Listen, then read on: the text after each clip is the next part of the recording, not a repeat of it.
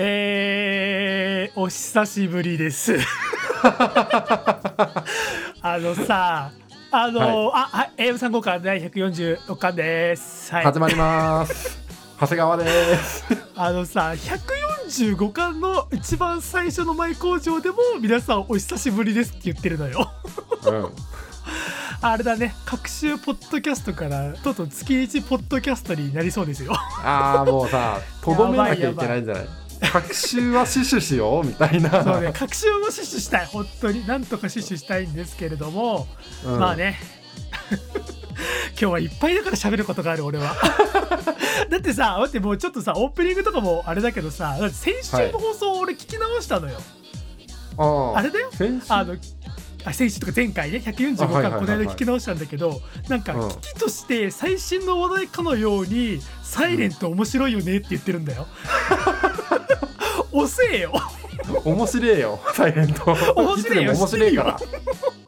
毎回泣きそうになってればもうだもう次6話来るわみたいな。あっていうかあれか今やってるのかちょうど収録の裏で。今週はワールドカップでお休みです。で、今最新の7話が出てる状態でございますあ7よ。見ました？前回あ見ましたよもちろん。7話もねなんか、うん。やっぱカホってすげえんだなっていうのをね僕は。あの演技力たるやですよ。ね 僕ねあどんどん話がずれてるけどカホの演技力に最初に感動したのが、あの星野源が主演だった「箱入り息子の恋」っていう作品なんですよ。はいはいはいはいはい。でこれまだ長谷川さん確か見てないんですよね。見てないんですよ、そう。そう。だから、でどんな、あの、お話だったかとかはまだ全然です、そうそうそう。いやまあどんなお話だったかってざっくり言うとその、うん。公務員ですごい生真面目でその女の子との関係も今まで一度もないような、まあ、主人公の星野源が、そのとあるねお見合いで女の子と出会ってカホと出会うんだけれどもその子は目が見えない。もうカホはさ何そのちょっとなんだからハンディキャップを抱えた人を演じがち？演じさせるとピカイチ？そんなサチウス要素あった？あの子に。いやもういやサイレント素晴らしいですよ。ああ。でも僕が選ぶベストオブカホは、前、ポッドキャストでも話したと思うけど、映画レッドですね。あレッドは逆に僕まだ見れてないんですよあれアマプラにないんですもん見れてないんです妻夫木聡が一緒に出てるやつで。結構11のやつですよねそうですね。割と濃厚な感じなんですけれど、まあ簡単に言うと、なんだろうな。こう、夫婦生活を円満に送ってたんだけれど、ちょっとこう、昔付き合ってた男の人になびいていっちゃうカホちゃんみたいな。あの今のそのサイレントの方でも、割とこう、気持ちが強めなところが、あ6話とかね、はいはいはよく出てたと思うんだけど、それをね、彷彿とさせるような感じえー。やっぱやっぱ感情表現のその波というかその上がり下がりがやっぱうまいんだろうね、うまいね。いやー心持ってかれいや怖いのがこれねあの5週間ぶりに収録していて万が一何かトラブルが起きて、これが公開されるのが「サイレントの最終回の後とかだったりするとマジで恥ずかしいから なので今週は僕が編集なんですけれども急いで編集します、すいません、お願いします。すぐさま頑張ります。はい。ということでね、まあ、いつものやつはいいでしょう。あの、こんな感じで男二人でダラダラ喋る番組ですと。はい、はいで、お酒を飲みながらやる番組ですので、えー早速開けていきましょうか。開けましょう。オープン楽しみなんですよ。オープン。うわ、ちょっと手に飛んだ。いや、いい香りする。あ、すげえ。芳醇。はい。では、約5週間ぶりの乾杯乾杯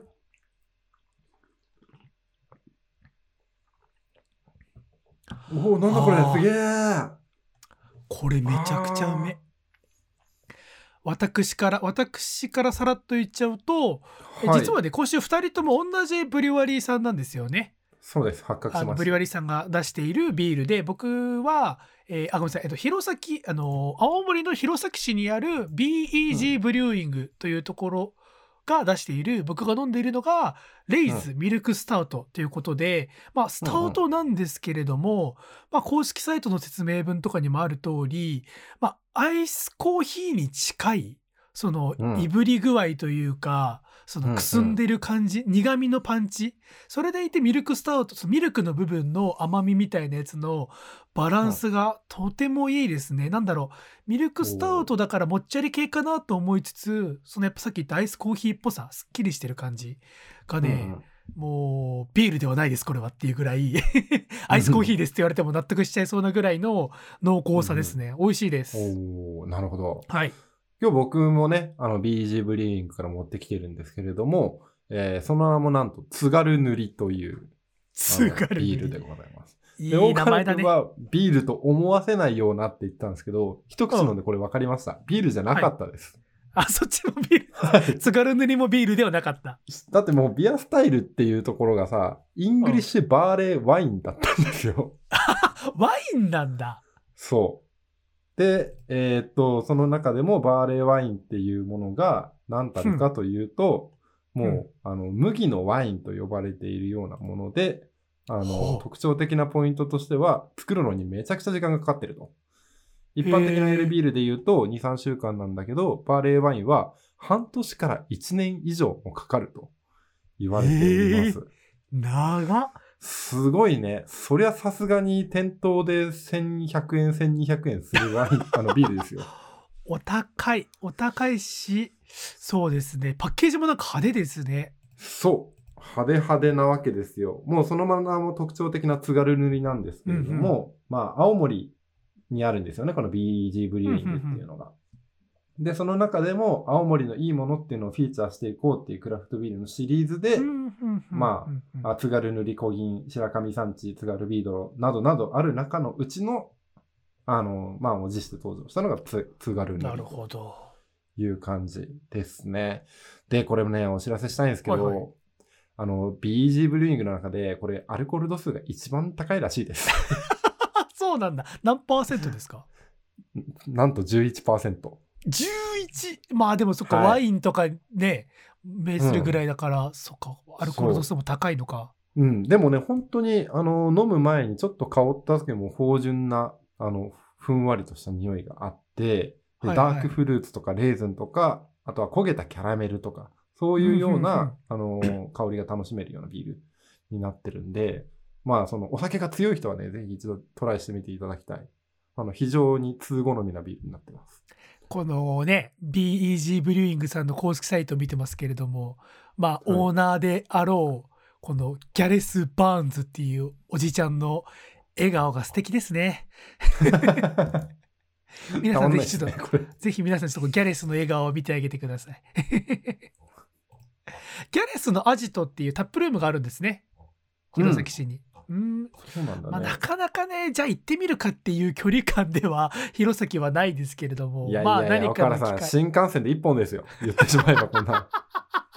まあそうだよな北海道新幹線乗りゃすぐだわな、そうですよ。すぐですけどちょっとなでも僕青森人生でまだ一度も行ったことないんでね一回は行きたいなと思ってるんでうんあ、じゃああれだね。俺ら、あの休んでる間、いちご狩りしてたけど、次はリンゴ狩りかもしれないね。そうですねあじゃあぜひみんなでリンゴ狩りに行きましょうか でそこで買ったリンゴをこのクラフトビールとともにね打ち上げるっていう、うん。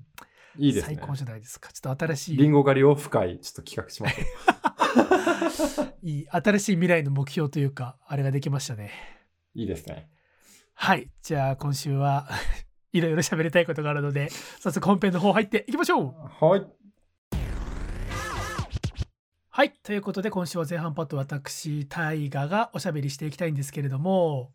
はいはい。い。やーもうさまあこの1ヶ月間何があったかって話になってくるわけですよ。今週何があったかではなくて。でね新鮮だね。こう1ヶ月間でねいろいろねあれなんですよ。ネタを仕込んでたんですよ。それこそ、うん。ちょっとちらっと番組で言ったかもしれないけれどもあの新しい趣味として山登りをやってみようと思ってるんだって言って実際に初めて登山に行ってきて話とかもあるんだけれども、うんもうそれはね4週間前の話なんですよ。もうね 新鮮さはもう鮮度もう腐ってますもうそのみかん腐ってます ぐちゅぐちゅになっちゃってる状態なのでまあなるべく鮮度のあるところの話題でいきますと、まあ、こちらも番組でちらっと言いましたあの読書旅行積んどく消化旅行行ってくるよ話ちょっとしたじゃないですか。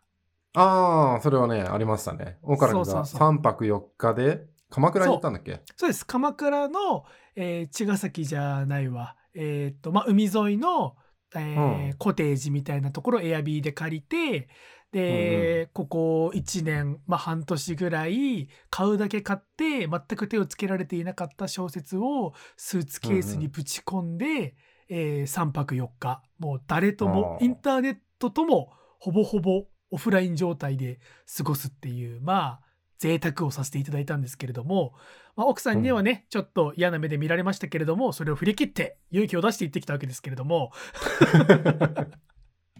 まあね新婚でそんなんでいいのかっていうのはありますけれども。うん。そんな中でですね本当にたくさん本を、まあ、3泊4日なんで読める量は限られてたんだけれどもどちらかというと、まあその読むきっかけというか、まあ、基本的に最初の2 3 0ページ読んじゃえばそのあとはもう雪だるま式にどんどんどんどん並行して読んでいけるタイプなので、とりあえずスタートダッシュたくさん切っとこうかっていう感じで読み始めたんですよ。うんうん旅行中に。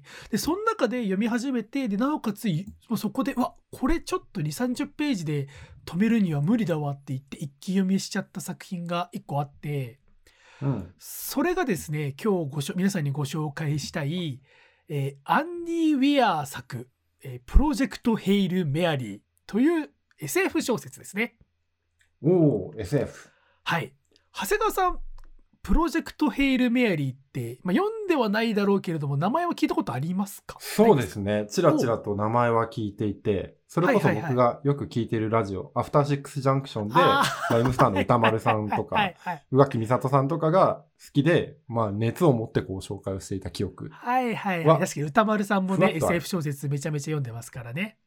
そう、ん。もうね、それで言うと、あの、僕の登山の場話レベルで、プロジェクトヘイル・メアリー今ら、今更ね、表立って紹介するの恥ずかしいぐらい、もう話題作というか、もう有名作の一個ではあるんだけれども、うん。あの、まあ、一応知らない人のためにせ丁寧に説明しておくと、このアンディ・ウィアーっていう作家さんは、あれなんですよね。あの、オデッセイっていう映画、マット・デイモン主演の映画、皆さん見ましたか、はいはいはいはいはい。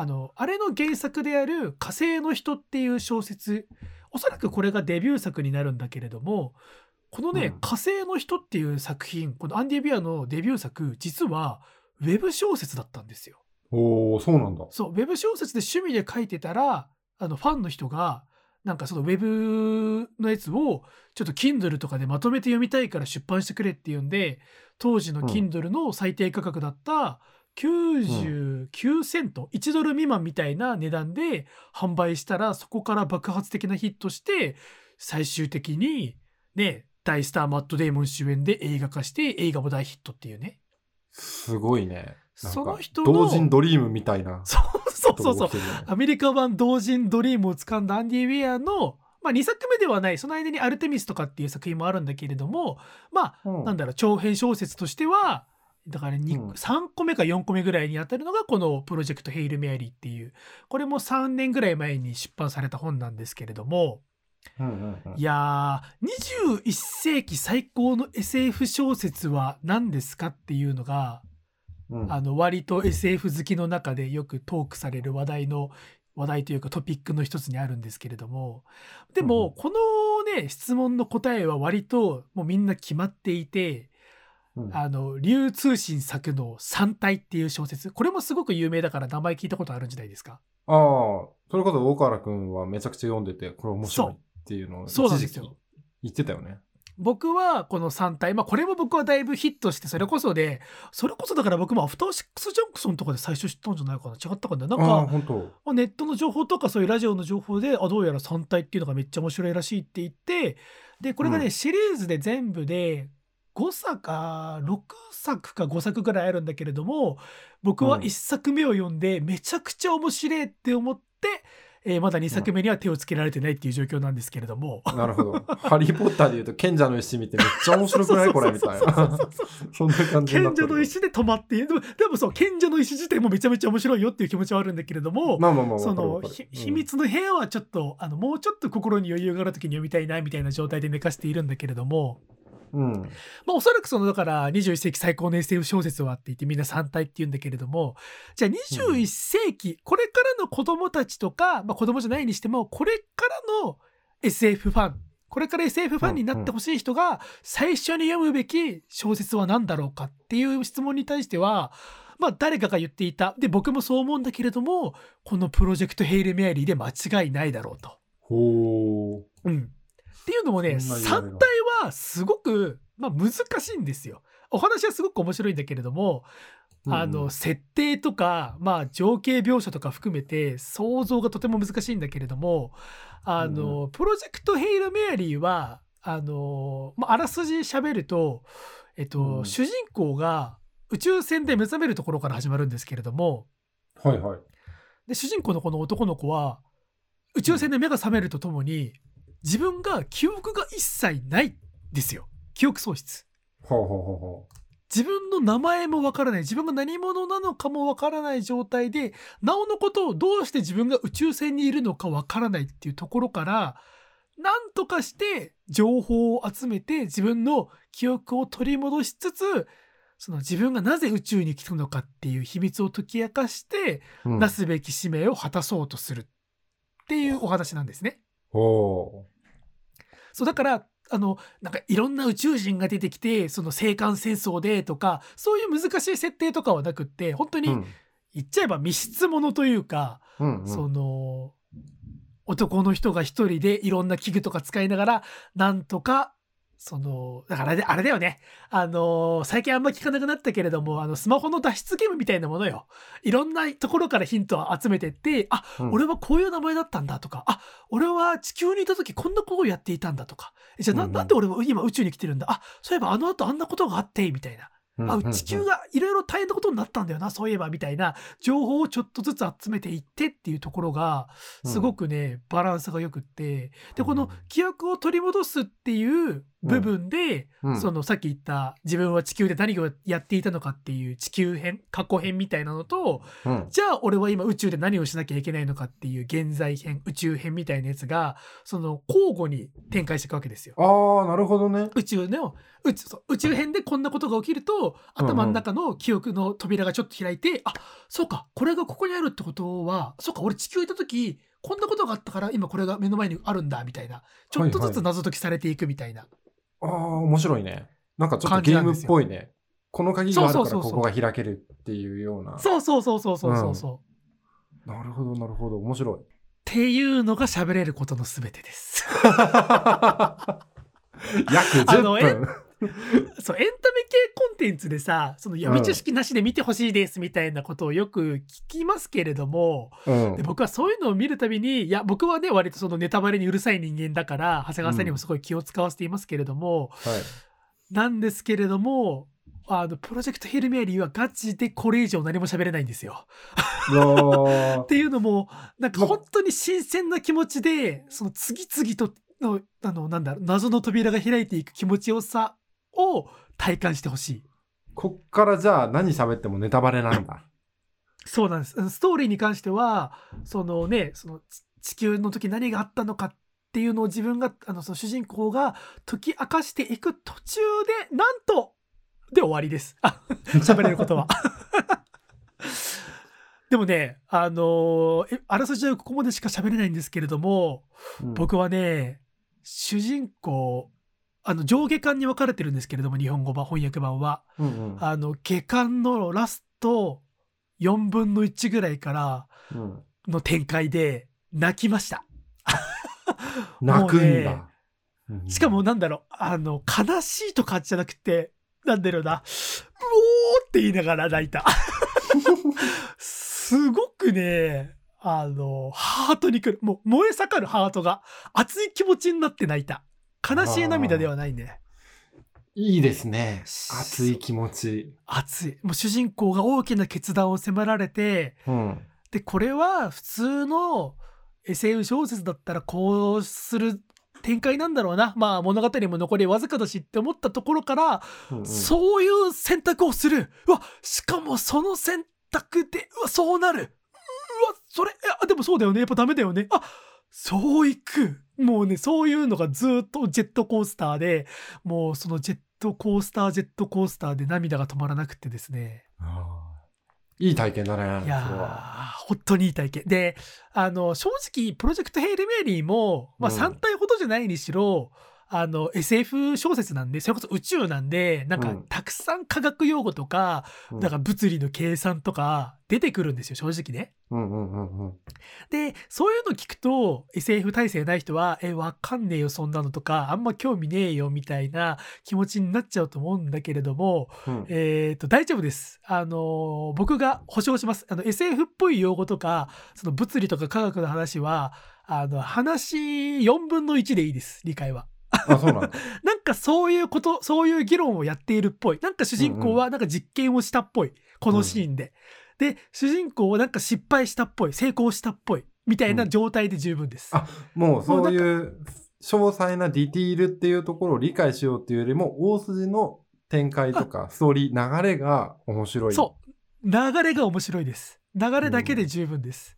なるほどね。あのーそうなんです。いいんです。あのそれで、SF 好きの人からすると、それはどうなんだって言うかもしれないですけれども、僕はね、だからこの小説はもはや SF 動向ではなく面白いと思っているんで、いいと思ってるんですよ。その理解する必要はないなと思ってるんですよね。そう。いやー、ぜひおすすめしたい。ちなみにね、だから前回の145巻で長谷川さんは、今年ナンバーワン映画は RRR だって言ってね、はい。ちなみにあれなんですよ。あの、RRR だって言ったんで、僕は見ようと思ったんですよ、RRR。見てください。はい。で、あの収録終わって、映画館の情報、とか、映画館のウェブサイト見に行ったら、うん。あれだね、あの、世の中の IMAX が145巻取った翌週から、軒並みスズメの戸締まりになりましたね。そう。あのね、その週から、すずめの戸締まりと、あとは、ワカンダフォーエバー、ブラックパンサー。ー。はいはいあはい。れが始まっちゃったから、取られちゃったのよ。マーベルと新海誠にはさすがにインド映画も勝てないよね、まだ。そうだよ日本の市場だと。それでいてずっと長らくロングヒットし続けるトップガンマーベリックスですよ。今の劇場の 模様っていうのは恐ろしいね。よな。恐ろしいで、もうちょっとしたらスラムダンクのあれが来るからね。あーね、スラムダンクもなんか賛否両論みたいな前評判だけれども、まあみんな結局見に行くだろうしね。まあ見るだろうね。まあよかったら言うだろうなと。俺もそう思ってる。うん、そうそうそうそうそう。いやーちなみに、あれ、長谷川さんは、戸締まりました？スズメは。あ、まだ閉じまってないんですよ。戸締まったですか ?OK です、OK です。あのースズメの戸締まりもね、一応感想、まあ、あれも言っちゃえば、新海誠お得意の SF 映画ではあるんで、感想言っておくと、あのー本編の動向というよりは、なんか、うん、あこれでやっと新海監督大きな肩の荷物を下ろしたんじゃないだろうかって僕は勝手に思ったんですよね。おー。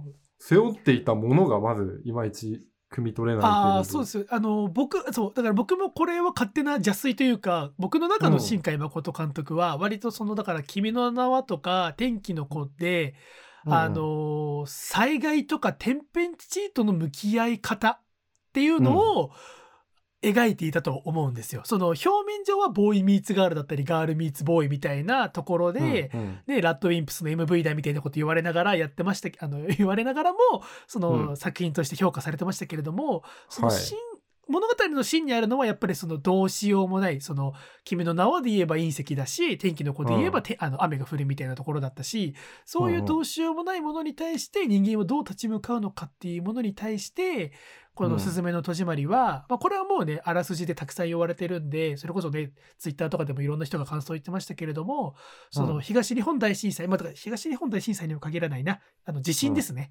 地震っていうものに対して人はどう向き合うべきなのかっていうものをすごく直接的に、まあ、東日本大震災に関してはすごく直接的に描いていてうんうんうん。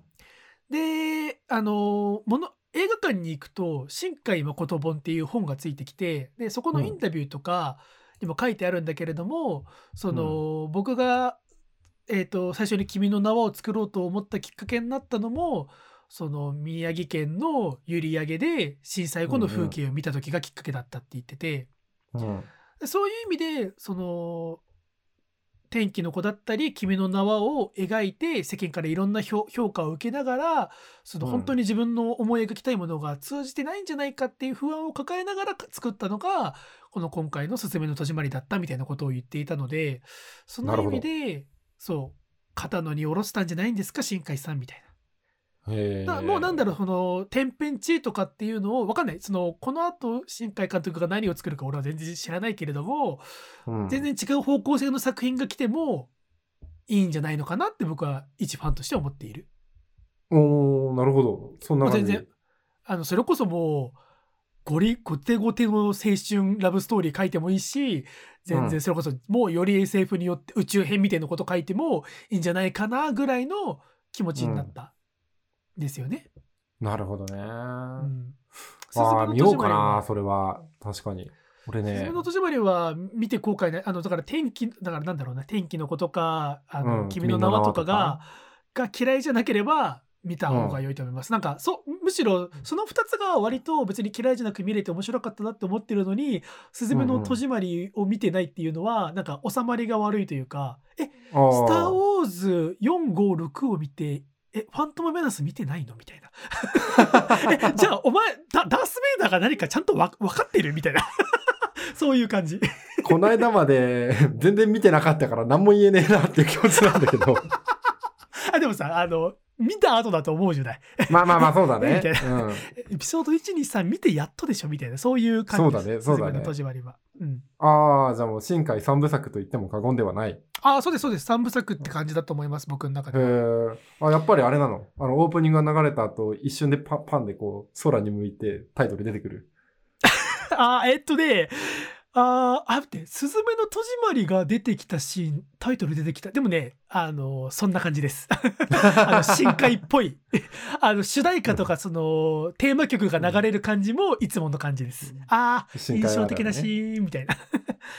あ深海あるあるだしこれも俺の邪推だけれども、ああ川村元気あるあると思いながら見ちゃうね、ああそうだよね。あいつが手を引いてるんだよなっていう。そうそうそうそう。我々はねあの川村元気に散々泣かされてきた人間でもあるんだけれどもどこか川村元気を許してない自分もいるから。わかるな。あなんだろう。ミスチルの曲大好きだけど小畑をちょっとあ小畑うん。みたいな気持ちで見ているみたいなの似てるんだよね、わかるわかるわかる。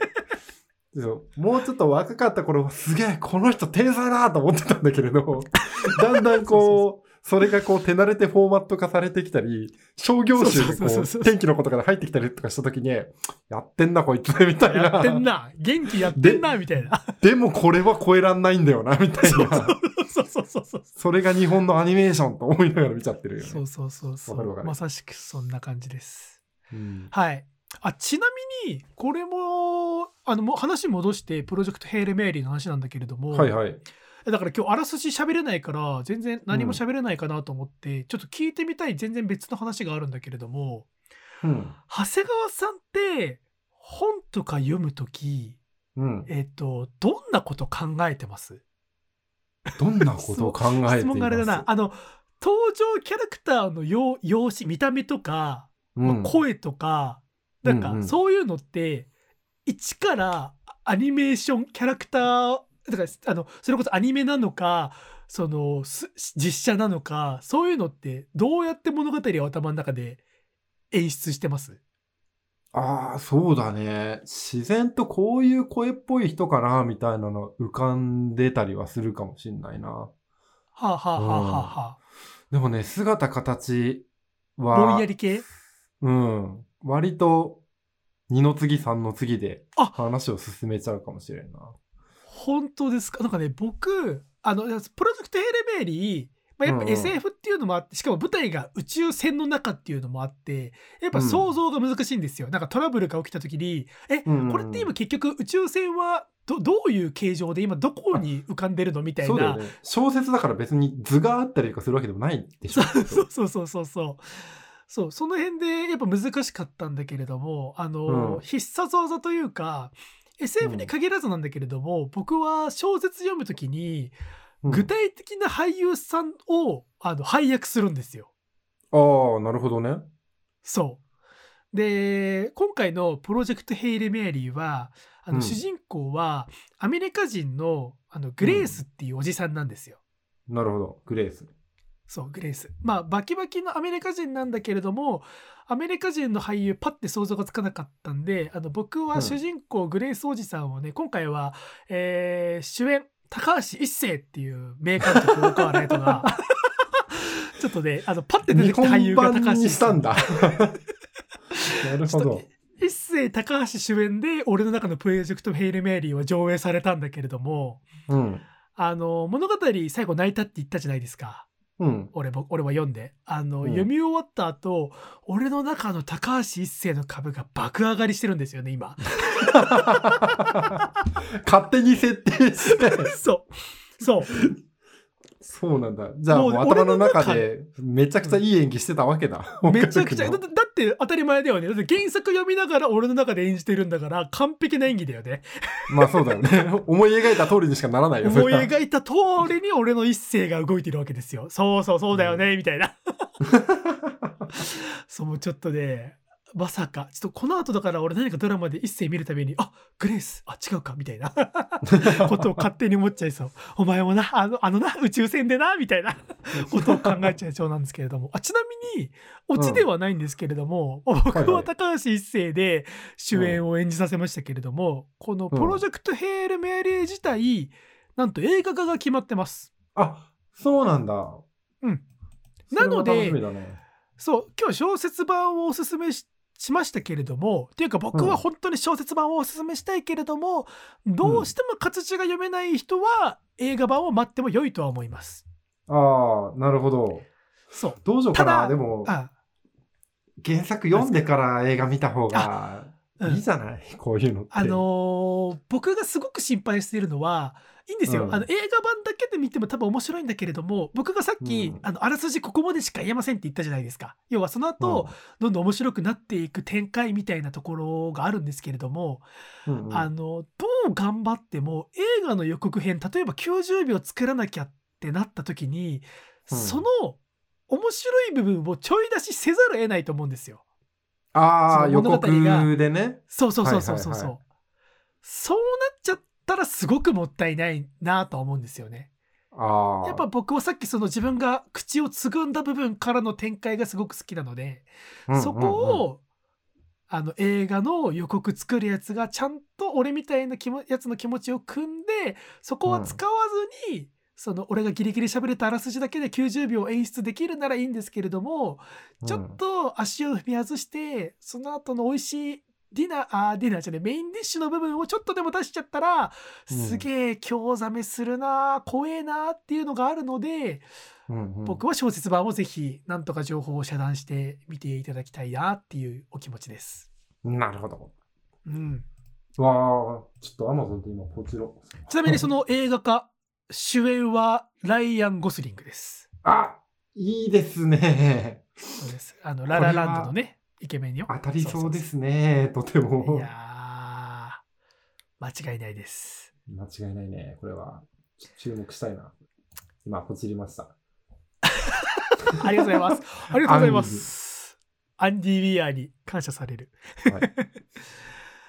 まあ、つうことで、その映画いつ公開されるのかわからないですけれども、うん。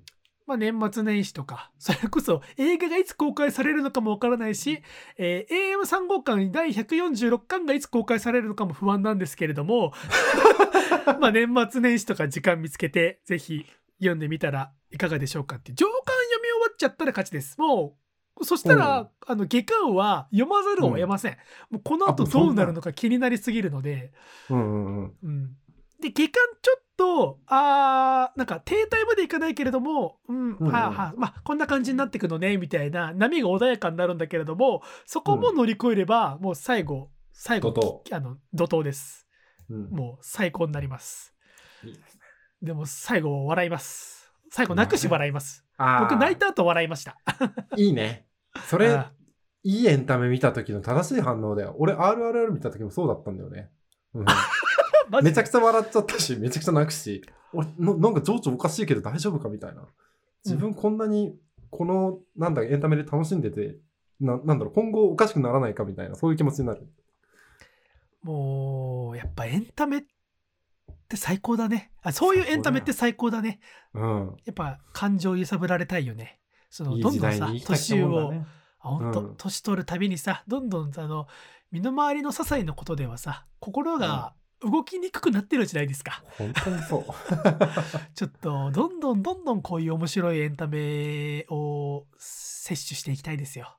うん。はい。なんかちょっとしみじみとしちゃいましたけれども、そんな感じでプロジェクトヘイリーメイリーぜひチェックしてくださいということで、以上、こ前半の大河パートでした。なんか番組締めそうになっちゃった。はい、ということでね、後半は長谷川パートでございます。えっと、前回145巻が5週ぶりに、あの、ローンチと相なりましてですね。そうですね、あのーだいぶ納期が。まあ、それぞれ責任があると。うん、あーまあオカル君は収録がなかなかできず、こうね、2、3週みたいなところがあって、まあ、ようやく取れたものに関して、僕がなんと2週間寝かせるという前代未聞の、あの、所業をしていまして。珍しいまあですよねなんでなのか。なんでなのかっていうことですよ。あ、うん今日はね、釈明釈明会。釈明というか、その間にあった僕の身辺の出来事を踏まえ、ま。あ、あの、これを受け取っていただければなと思っているんですけれど、はいはいはい。まだまあ、大変申し訳ございませんでしたというところかあらですね。いい、まあそんなには。うんうんサイレントもやってますし、あの、一周 そうそう。何があってもの皆さんあはね、あせあの AM3 号館のリスナーって基本的にだから木曜日はあ AM3 号館撮ってるなだと思うけれども、その人たちがみんなサイレント見てただろうから大丈夫よ。大丈夫だよね。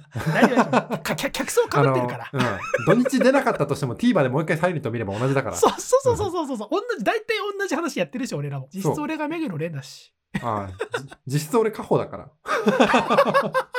きつ。どっちもきつ。は しょうもない話ばっかりしてるんですけれど、い、はい。まあその間、僕、業務量としては、まあまあ、お少なくはない、まあまあ多くはない。あ、はいはいはい今ちょっとい忙しくなってきたかなぐらい。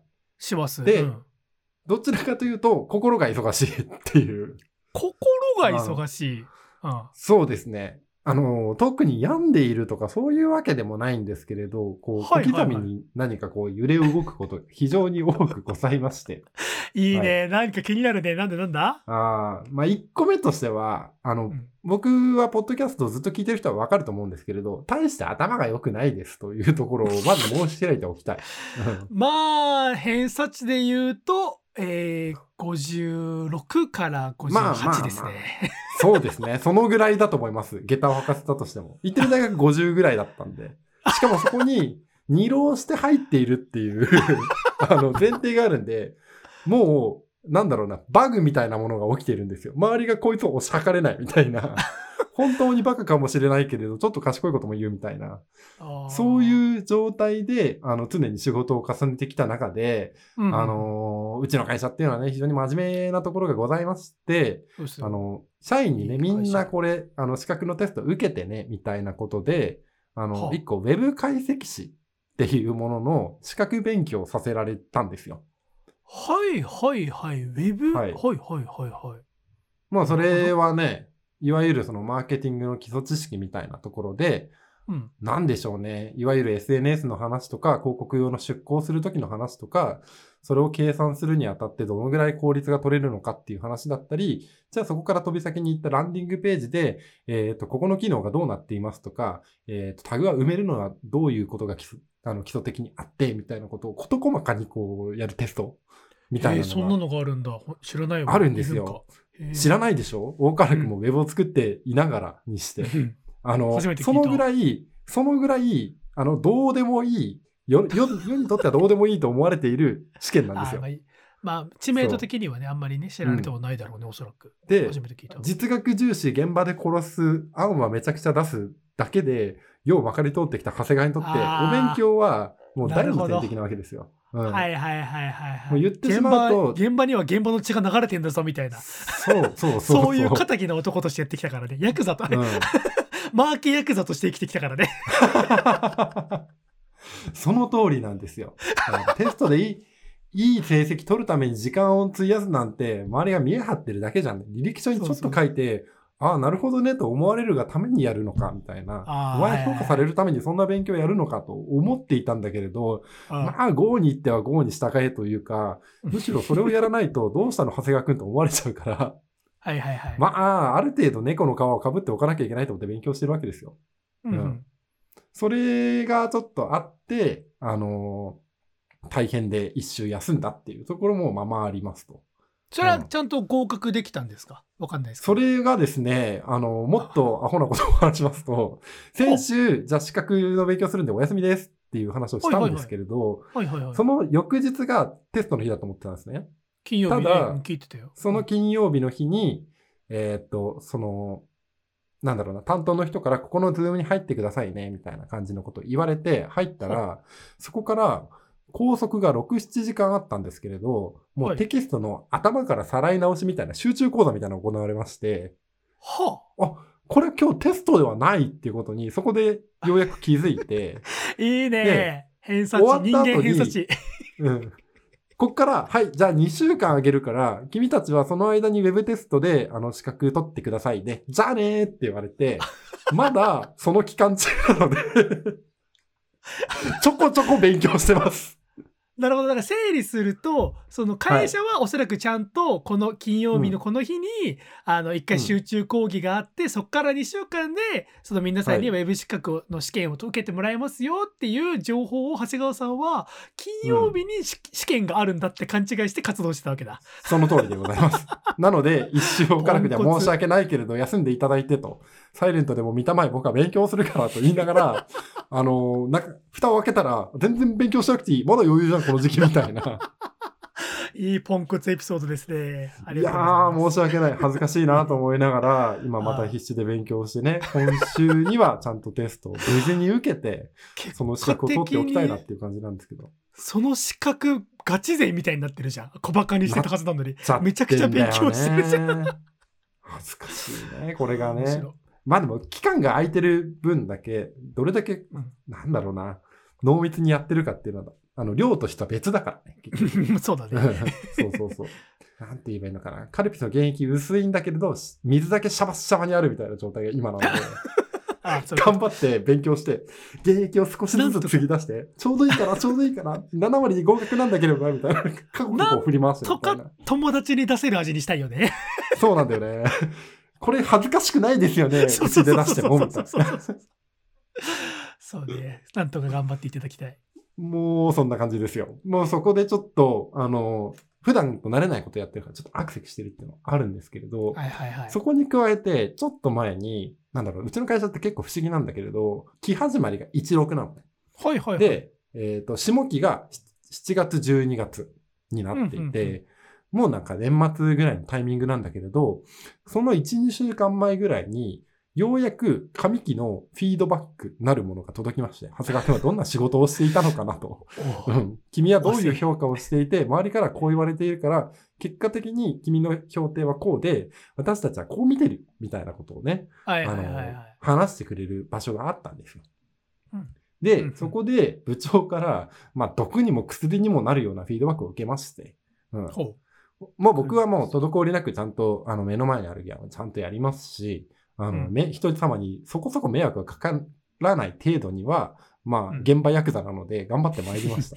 う。うんで、その上で、じゃあ僕は次、どんな技術を磨けばとか、どういう現場に入れば、あの、さらにこうね、あの、一歩二歩先のところにキャリアアップをしていけますかねっていう話をしたときに、うん部長から、いや、待てお前はと。お前はなんだろうな、好きなことにも向き合えみたいな。あ嫌なことにも、まあ、ちゃんと向き合いなさいっていう話とか、思いやりとか、協業みたいなことって、人として何かみたいな話ばかり解かれまして。ああ、待って、みたいな。俺今真面目に勉強してるんだけど、なんでそれ乗っけてくんの？みたいな。そんな状況になりまして。ななんかもう一歩を踏み間違えば自分がこれまで積み重ねてきたものとか人格みたいなものに対して真っ向からバチバチぶつけてくるし、もう凹んだとこ伸ばしたってしゃあないじゃんと思ってる節があるからこそ、はいはいなんかこう腑に落ちないなみたいなことがあって、なんだろうな、こうね、小手先ではないものを感じてしまったというか、ああ、これがなかなか停滞をしている理由なんだなとか、噛み合ってない理由なんだな、みたいなことをね、思ったりするわけですよ。はいはいはい。まあね、その人格まで大きくないにしても、その仕事の内容じゃないところでフィードバック食らった時って、なんか自分のその、それこそメンタルとかの状況に応じては、なんか飲み込みようがない時は確かにあるよね。まあそうなんだよね。それもね、数日間あったのは事実ですね。で、まあ結局俺は、あの、目の前のスキルとか、自分の中でどういうものを出したらもっと面白いものが出来上がるかっていうことにしか興味がなかったから、うん、まあな、なんだろうな。ちょっとのらりくらりと答えを交わされたような気持ちになったんだよね。ああ、うんなるほど。気持ちは分からんでもない。うん、で、そこに輪をかけて、数週後に、突然なんかうちの部署だけ、すっとこう、そのフィードバックを受けた部長より上の局長みたいな人に呼び出されて、集合したんです、とある部屋に。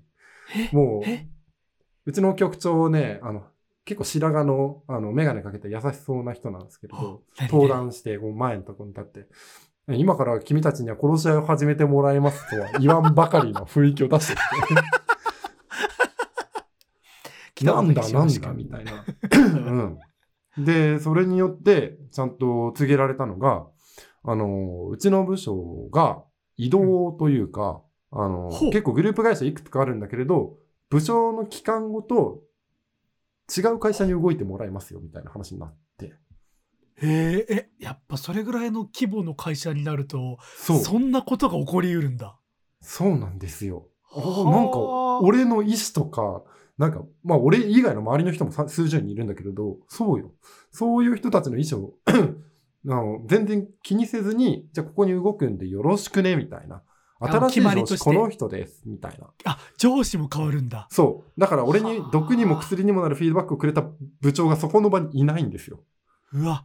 あ、なんかすごいね。ちょっと鳥肌はじゃないけれども、うわーってきたわ、今。ういうななんだこれはみたいな感じになって、すごくそれで、あの、周りもね、うちの部署の話だけそこでされているから、他の部署の周りはどう動いてるのかとか、その、今回動く会社のところの人たちが逆に今、あの、俺がいるようなうん。会社の方に交換じゃないけれど、ちょっと人人員移動みたいなことになったりとかしてて、それによってそれぞれの会社がどういう形になるのかみたいなところも、なんかいろんなところから情報を集めたりとか話したりして、類推しなきゃいけないみたいなことがあって、あああ、これはこれは内。政治。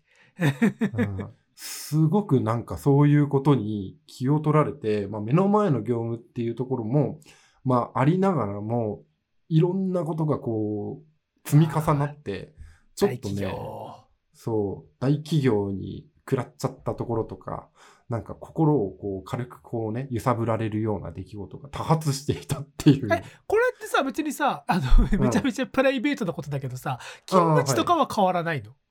あ、うん、変わらない変わらない。あ、そうなんし、だ。もう言ってしまうと、なんかグループ会社だから、待遇とかお金のなんか関係とかは変わらないんだけれあはど、はまあ言ってしまうと、僕が動くところが、その、今だと、まあザ広告、まあ総合広告代理店みたいなことで、あの、うんいろんなソリューションを、あの、全部たたまれて統合でプランニングをするところなんだけれど、動くところが、どちらかというと、こう、制作会社が母体のところになっていたりするから、そうなってくると、じゃあ自分がこれからスキャリアとかスキルの幅を広げていく上で、あの、最初に部長に相談したように、かなり迷っていたにもかかわらず、さらに迷走するんじゃないかみたいな不安とかもあったりするわけですよね。なるほど。はいはいはい。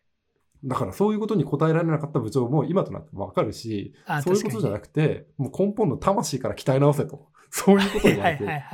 当たり前のことは当たり前にやれ、資格勉強はやりなさいみたいなね。うん。あ答え合わせじゃないけれどもあの時の部長の態度とかメッセージっていうのはこのことが背後にあったんだろうなみたいなね。そうなんですよ。いや、でも僕は言いたい会社は学校じゃねえんだよって思ってるんですけれど。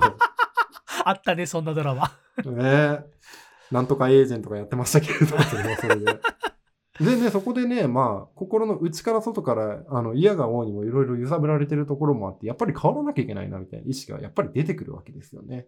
うふんで、なんかこう、勤務し続けていてさ、あの、うんなかなか、こう、いけてない人になりたかないし、あの成長がないからっていうことで、あの、なんとなく仕事して楽して稼ごうみたいなマインドが少しずつ自分の中に根を張り始めてるなっていうのにも、ちょっと気づいてるみたいな。とはいえはあ次の自分の仕事の中にも、なんかこう、背伸びしてこれをつかもうみたいな目標もないし、はあなんだったら組織がどうなるかもわからないし、じゃあ数十年後同じ働き方する ?30 歳の、なんか30代の自分とは何なのかみたいなことをね、すごいぐるぐる考えまして。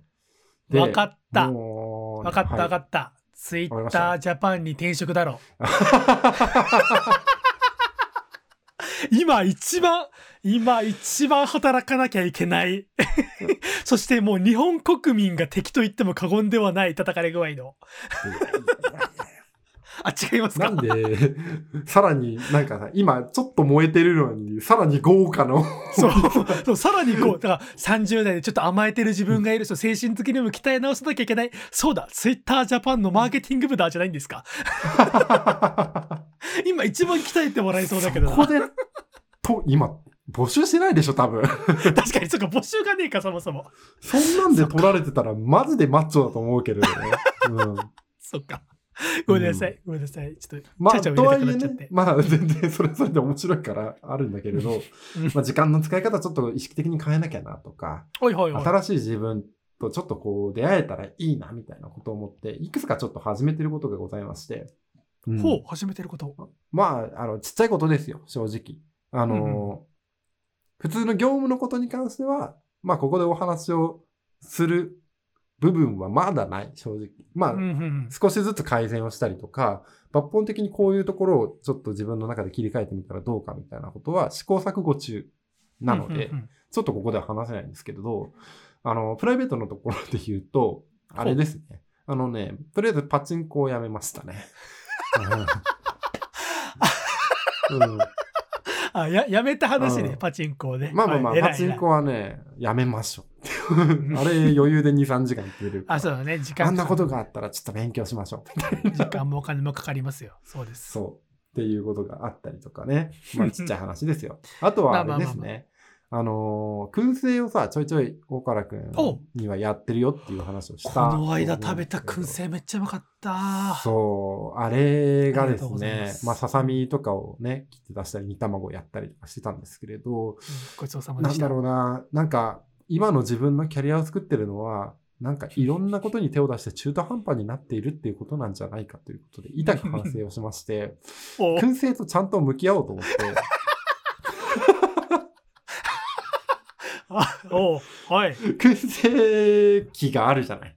で、おううちの燻製機って結構ちっちゃいやつだから、あのーはなんだろうな、いぶしてる時の温度がわからない。ものによっては、その鍋に付属しているもので、今何度だから、これであと何分やれば、あの、ちょうどいいだろうな、みたいなものが、一目でわかる。るものがあるんですよ。で、ああ、俺もそれ欲しかったなというか、初初学の時って俺結構さ、ポッドキャストとかもやりがちだけどさ、マイクこんだけ安いもの買っときゃいいだろうとか、とりあえず始めることが大事って思っていたけれど、そこからなんか踏み込んで、あの、考えていくにあたって、燻製にとってはその、その、いぶしてる時の温度計っていうのは必須だったっていうことですね。ようやく気づいて。ああ、はいはいはい。で、それで定量的に温度と、まあ、分数を管理すれば、さぞうまいものが作れるに違いないし、自分の中での経験値も溜まっていくだろうと思って、買ったんでですよ。あのね、あのね、イメージしてもらうと、普通のさ、あの、温度計ってこう、円形の丸いものがあるじゃない。うん。うん。そこに、あの、中心に、なんか一本支柱みたいなのが立っていて、そこから煙を吸う、喫音温度計っていうのがあるんですよ。はいはいはいはい。わかりますわかります。そう。あれを、あのー買って、で、うやうやしくも自分のね、鍋の、あの、深さみたいなので、このサイズのものだったら入るに違いないと思って、選んで買ってあげて。うんで、そこから、まあ、アマゾンで数日して届いて。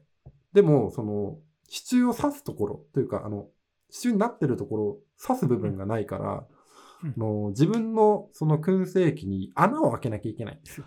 ああ、そっか。そもそもついてないやつだから穴は開いてないのか。そうそうそうそうそう。物理的に穴を開けて、その支柱を刺して中の温度を測らなきゃいけないようはない形になっはいていて、うちの燻製機は鉄製なので、あの、そのためにわざわざホームセンターまで行って、はあこれの穴開けたいんですけどっていうバカでかい燻製機持ってって。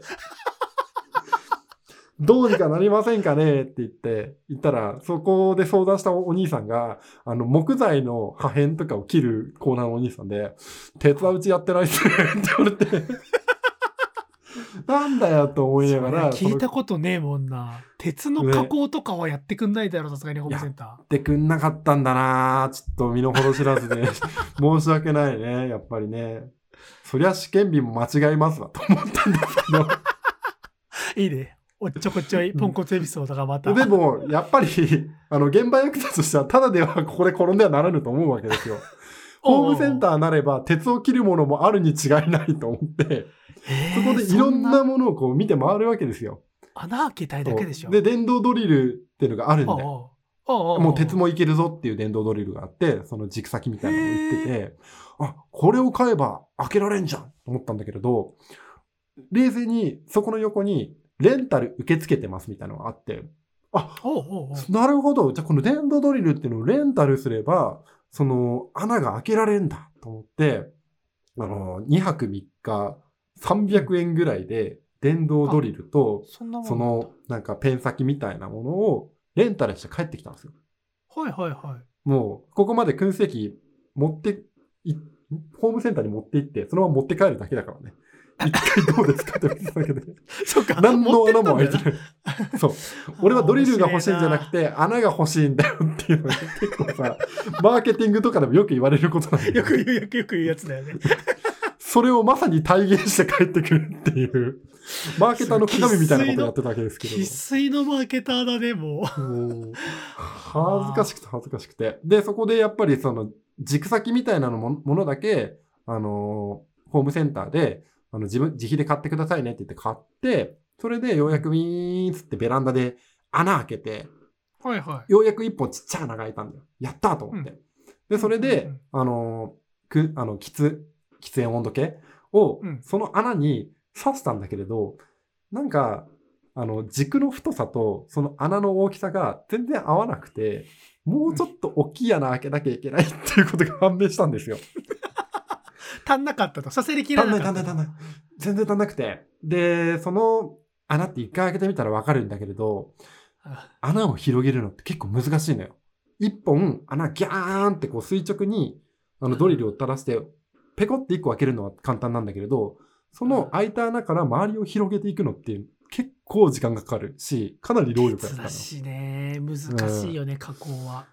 で、その度に徐々に徐々に穴が少しずつ広がっていくんだけれど、まあ、なんだろうな。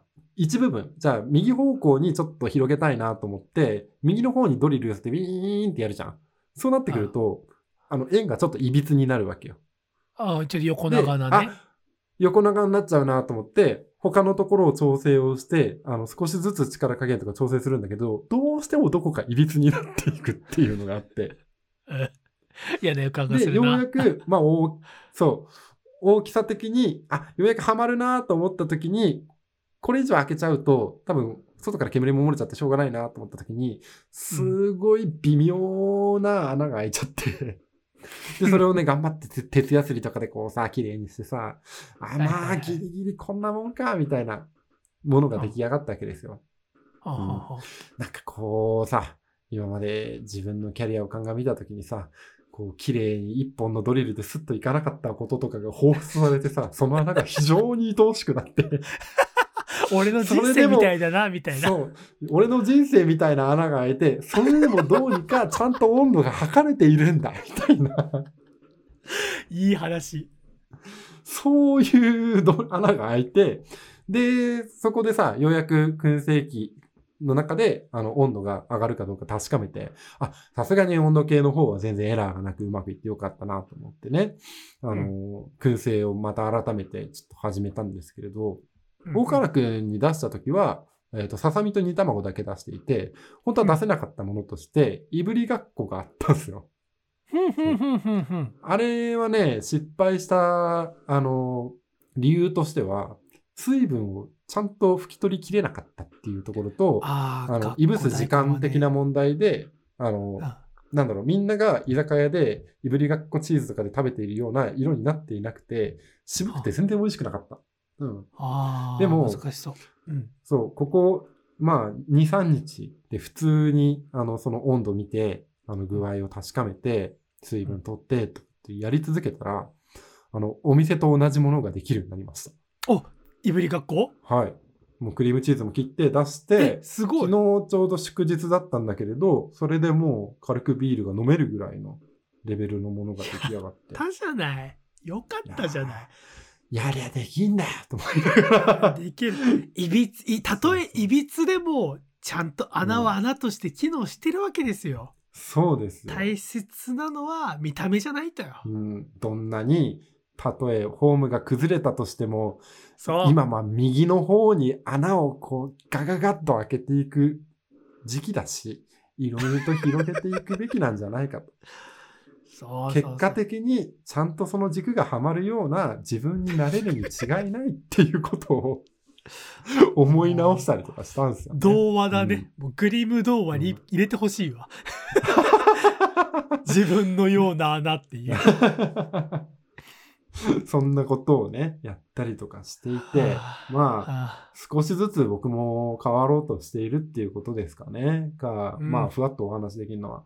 あと、たまたま、そのね、あの、部長の人にやんや言われた時に、横にいた課長の人が、あの、結構言われて大変そうだったから、あの、コーチング、私、ライセンス持ってるんだけど、受けてみないっていうので、あの、今、その人に、なんか毎週1時間ぐらいもらって、自分の心の少年みたいなものと向き合ってます。うん。すごいねコーチングってなんかね最近話題じゃないですか、うんいろんな人が資格取ったり自分で受けたりみたいな。でもなかなかあのー実体験を聞いたことないからちょっとそれは興味あるマジで、まやかしだと思ってました、正直。コーチングに関して。だ俺も舐めてた、コーチングっていうものを。はいはいはい、はい、れ意識高い人が受けるやつっしょ？みたいな。えあれやってる人って大体病んでんじゃねえの？と思って。えでも実際どうですか？受けて、まあ、中身は別として。実際ああ。あ、でもね、なんか納得することが多くあって、まあなんか簡単に言うと、まあ、うちの部長が言ってた長谷川君はこうしなきゃいけないよみたいな、人間のそもそもみたいなところに対して、コーチングの用語で言うと、それが自分の作ってしまった真実、思い込みになっているから、そこを変えないといけないよっていうことを、まあ、ちゃんと学術的にというか論理的に説明をされるわけですよ。あでその自分の作ってしまった真実っていうのをあぶり出すために、1時間自分はこうで、こうで、こうでっていう話をし続けるわけですよ。はあでそれが過去の、まあじゃあ、例えば僕だったら二浪してよくわかんない大学に入ってみたいな話なのかもしれないけど。だから、えっ、と、お勉強ができませんとか、お勉強ができないと何が悪いのかっていうと、えっ、と、その場でディスカッションが、あの、するときにちょっと手こずったりしますとか、いろいろ言うわけですよ。そう、悪いところとか、課題点みたいなものを。で、そういうところからいっぱいこう言っていくと、だんだんだんだん、まあ、ネガティブなものがたくさん正直出るんですけれど、あの、し心の少年みたいなものがようやく出てくるわけですよね。あの、うん自分は取るに足らない人だと思われてるに違いないとか、周りから舐められてんじゃねえのかとか、そういうね、本音みたいな。なものが少しずつ出てくるんですけど、で、そこで最終的に、じゃあそれをひとまとめにすると、これ何なんやっていう話をされたときに、僕はクズですねっていうところにたどり着いて、1時間かけて、クズが炙り出されましたっていう、さも正しいさ。れちゃったか、課長の前で。恐るべしコーチングって思いながら。ね、今はね、それ炙り出された段階で、それが次に、あの、なぜクズでいると心地よいのかとか、あの、自分がそれによって恩恵を被ってるんじゃないのかっていうことを、まあ、紐解いていって、そこから、まあ、どういう手品を使うかわからないんだけれど、その根本にあるクズを改善して新たな思い込みを作るっていうのがコーチングらしいです。わあそのコーチングの様子さ、なんとか録音して3号館に流そうよ。特別音源として。すごい俺悩むよ。マジで。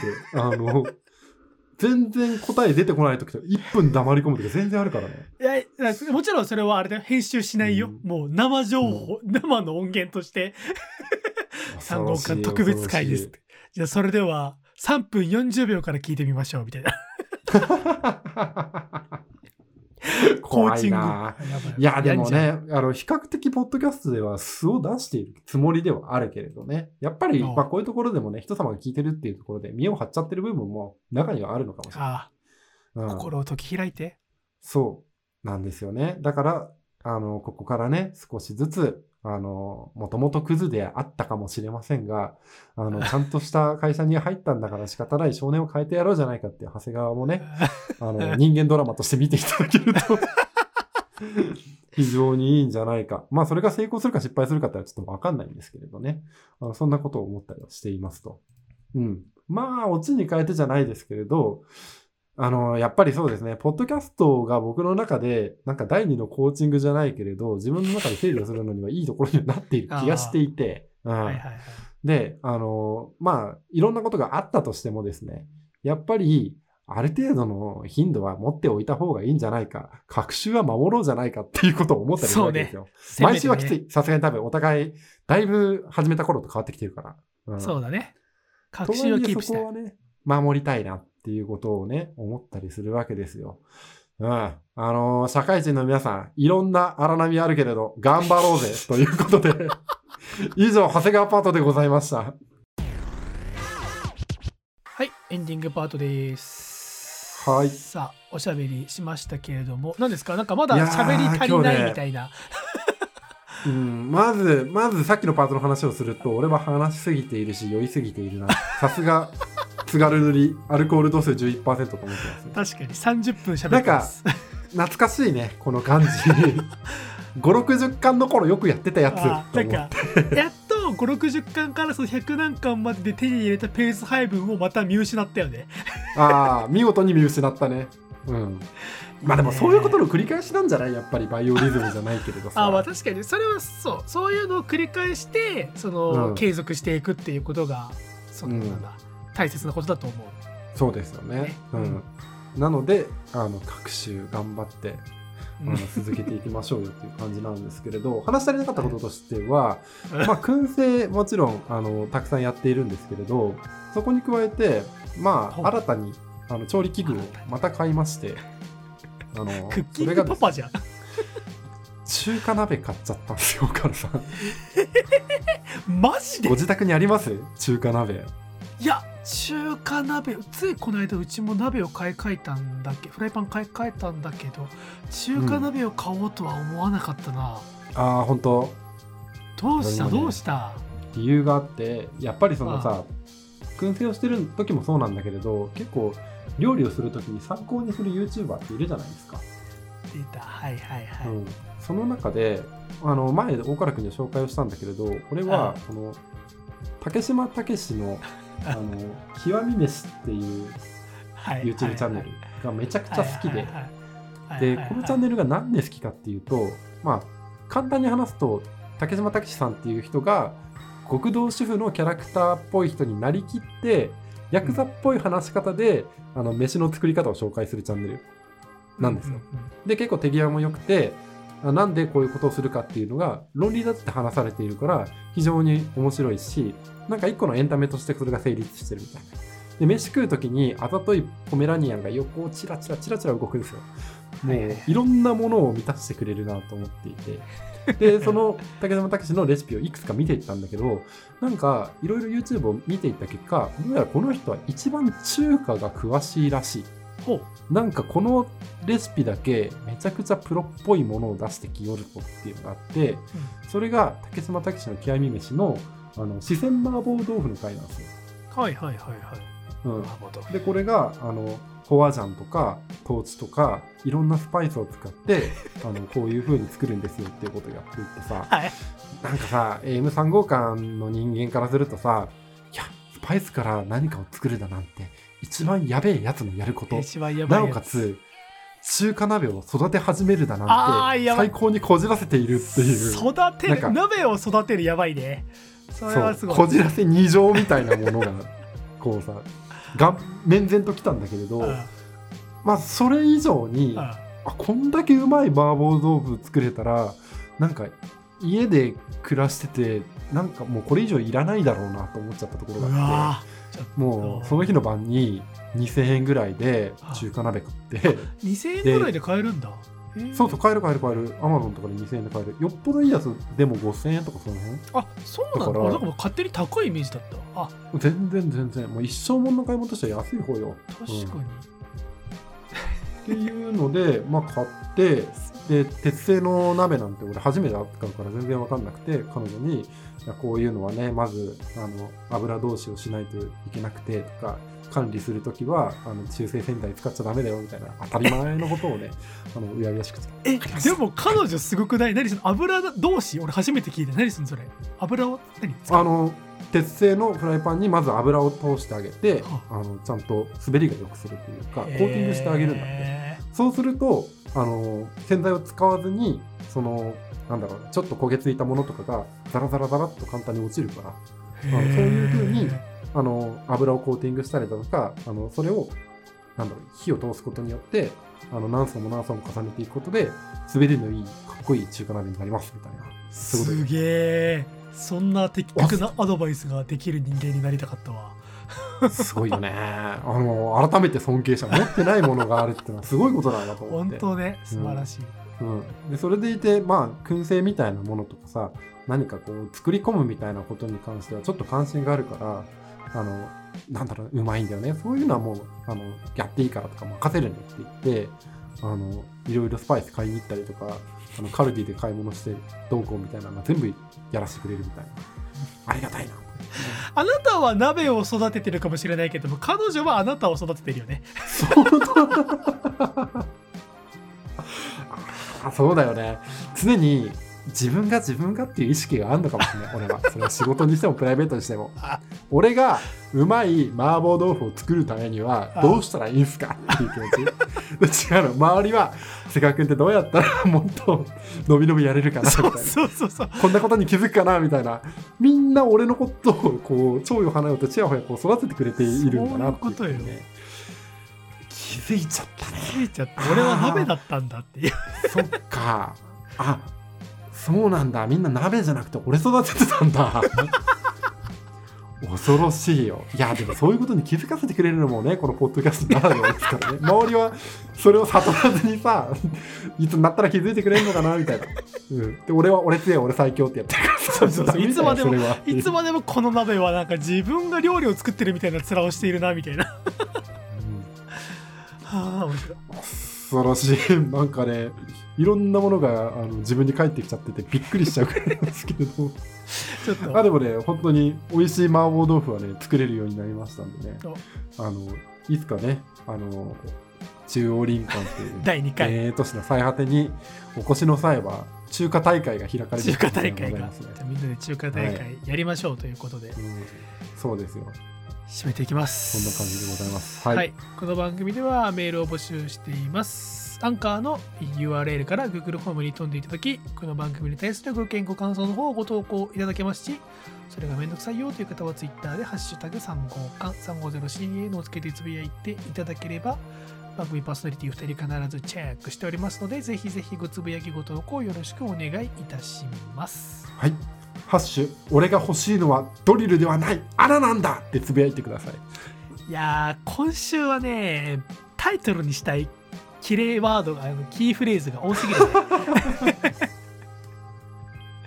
どうしよう。あーでもまあそうだね。今の会社に来てからちょっとこうお利口にしすぎていた部分があったからなんかこうどうとでもなれっていう風に話したのは結構久しぶりかもしれああ、ないね、うん。そうだね。生殻殻を破れたっていうとあれだけれどもなんかうん。吹っ切れた感じの回だったと思いますよ、そうですね。はい、じゃあそんな感じで皆さんも風邪にはお気をつけて あれいつもこんなこと言ってたっけ？はい、以上あったかくして寝ろ えー、無産号館第146巻の放送でございました。ご視聴いただきありがとうございました。さようなら。